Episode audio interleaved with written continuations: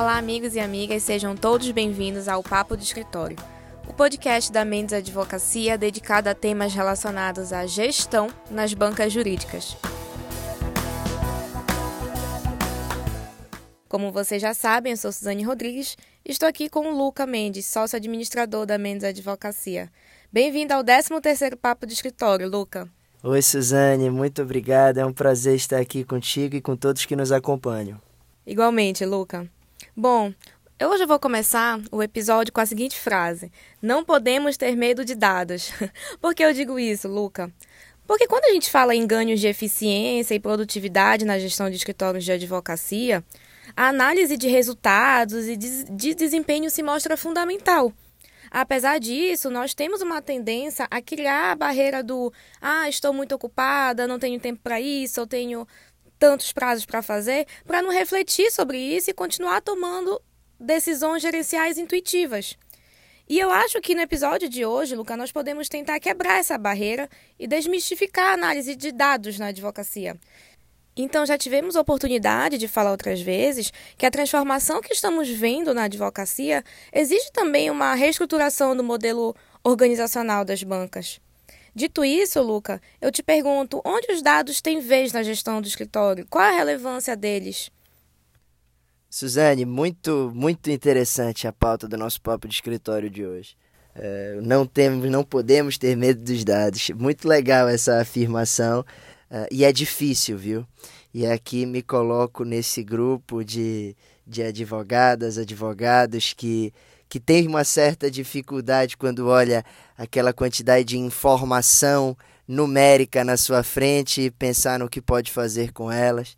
Os dados não necessariamente serão numéricos, mas a gente tem uma certa dificuldade, eu pelo menos digo por mim, eh, de lidar com essa quantidade de informação e pensar no que fazer com ela.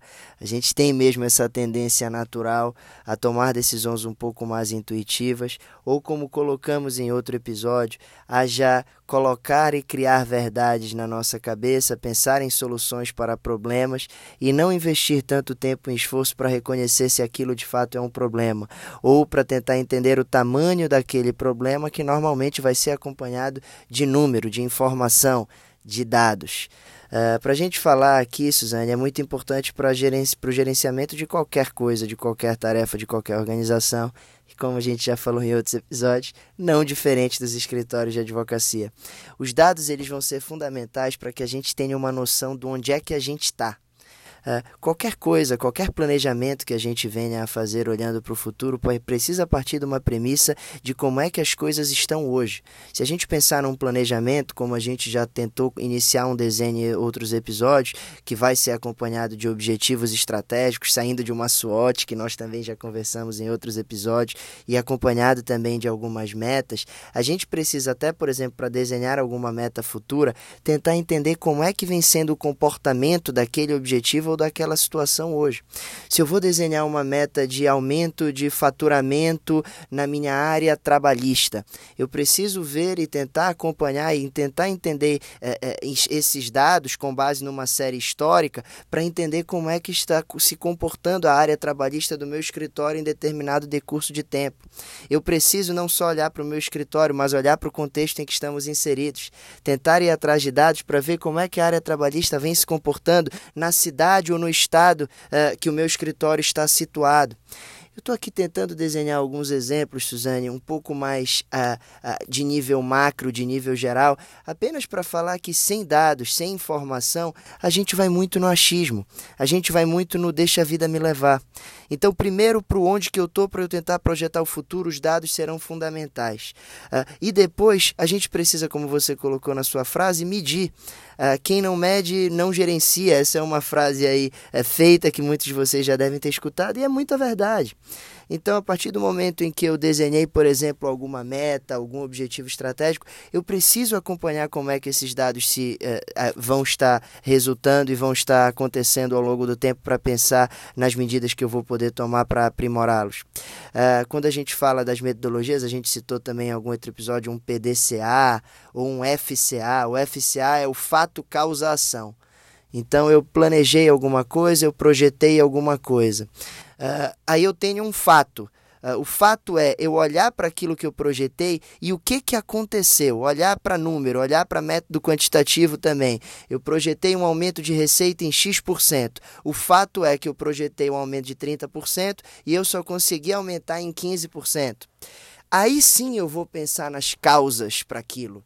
Aí sim eu vou desenhar possíveis ações para conseguir uh, aprimorar aquele objetivo ou aquela meta que eu tracei já falamos disso também em outro episódio, a gente tende normalmente a já pensar nas causas ou em ações futuras para corrigir problemas, sem de fato antes parar para perceber ou entender se aquele problema de fato existe. E os dados é que vão nos ajudar para que a gente possa compreender se determinado problema existe para que a gente possa projetar questões em torno deles. Eu nem vou entrar no mérito, Suzane, até porque eu acho que aí já ficaria o nosso episódio grande demais. É, é, e a gente está aqui falando dos dados é, para advogados que, como nós aqui, às vezes a gente já tem ali é, uma certa dificuldade inicial de trabalhar com eles, mas a gente está falando aqui de coisas é, muito, muito muito tranquilas, vamos dizer assim. Eu nem estou entrando nos dados de uma maneira mais aprofundada para pensar aqui em questões de correlação ou questões mais estatísticas que podem ser fundamentais. Mas eu acho que na segunda parte do episódio a gente pode tentar, além do exemplo que eu já dei, por exemplo, do aumento de faturamento de alguma área, pensar em exemplos mais concretos de como é que a gente pode enxergar isso na prática dos nossos escritórios e rotinas organizacionais. Muito bom, Luca. Um primeiro passo para os nossos ouvintes conseguirem conseguirem é, quebrar essa barreira dos dados que falamos no início, é sem dúvidas visualizá-los, como visualizar como eles podem ser utilizados na prática. Então, para além do faturamento do escritório como um todo ou de uma área, em quais outras situações práticas a gente pode usar os dados, a análise dos dados para sair da intuição e passar para a tomada de decisão mais assertiva, Luca? Bacana, Suzane. Eu acho que os dados eles vão nos acompanhar em, em quase tudo. Uh, se a gente pensar enquanto gestores de escritórios de advocacia, uh, olhando para a nossa organização e para a complexidade que ela tem, e obviamente que a necessidade, a sofisticação dessas análises também tende a acompanhar a maturidade, o crescimento do escritório. Ah, mas isso vai uh, ser importante para tudo. Se a gente olhar, por exemplo, uma perspectiva de pessoas, vamos sair um pouquinho da área financeira. E aí imagine que alguém, um gerente de um escritório de advocacia, ele pegou e falou: "Ah, nós temos aqui um problema. As pessoas, elas, uh, a gente tem uma rotatividade muito grande aqui no escritório e tudo mais." Antes de criar isso como verdade, vamos analisar os dados. Vamos ver então, é um índice que a gente costuma chamar de turnover, um indicador de turnover dentro desse escritório. Como é que está esse turnover? Como é que ele vem acompanhando? Como é que ele vem se comportando nos últimos cinco anos?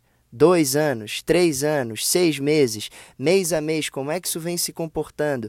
Ah, esse turnover ele se comporta de maneira diferente a depender da senioridade desse advogado? O turnover ele é maior para advogados em início de carreira ou para advogados também já depois de um tempo de carreira? todas essas informações elas poderão ser úteis para que a gente possa trabalhar de uma maneira mais assertiva em torno dela. Você pode dizer, ah, o meu turnover está alto. Mas será que o turnover ele não está alto? Voltando no exemplo, para advogados em início de carreira, que até pode se esperar, a depender do escritório, uma rotatividade maior? Ou, ah, não, ele já está alto em uma área ou em um, uma segmentação específica que eu não posso ter esse turnover mais alto. Olhei para a série histórica, de fato esse turnover está crescendo ao longo do tempo, e aí eu vou ver quais são as questões que podem estar correlacionadas com esse problema. E aí o turnover passa a ser o fato, e a gente vai enxergar em torno desse problema o que a gente pode fazer em torno dele. É muito importante, Suzane, que a gente se compreenda enquanto gestores como pessoas que estão o tempo todo querendo organizar essas informações. Veja, no exemplo do turnover, a informação ela está ali, ela existe.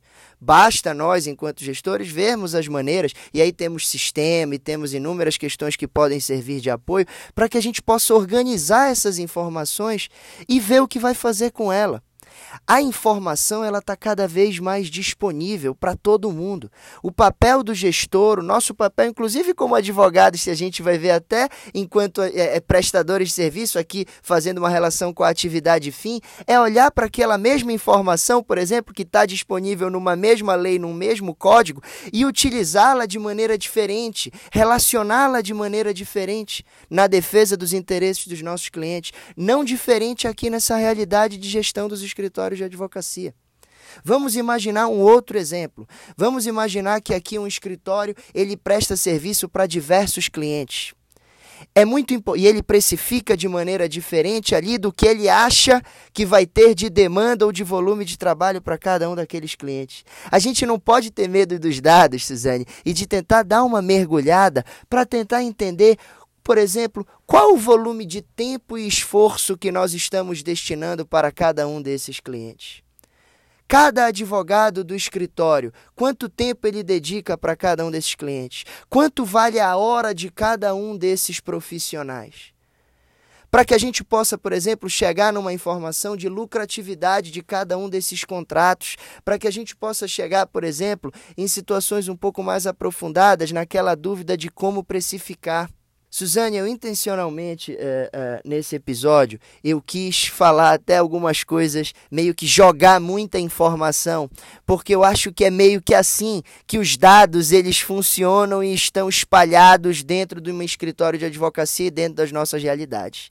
São várias frentes diferentes, várias perspectivas diferentes acontecendo de maneira muito dinâmica, e nós, enquanto gestores, respeitando uma paciência, uma maturidade organizacional que vai acompanhando e vai acontecendo ao longo do tempo, temos que tentar olhar para isso de uma maneira assertiva para organizar um pouco melhor essa informação. E voltando para o que você colocou no início, tentar tomar decisões menos com base somente na nossa intuição e mais com base numa racionalidade, em informações mais precisas. Os dados eles vão nos ajudar a isso, a, nisso, a tentar que a gente compreenda melhor onde é que a gente está e que a gente possa ir acompanhando ao longo do tempo onde é que a gente quer chegar para ir tomando decisões de maneira repetindo mais assertivas, Suzane. Excelente, Luca. Ficou muito claro agora ao final do episódio que a, a, gestão dessas informações, dos dados, é importante não só na parte financeira do escritório, como na gestão de pessoas, na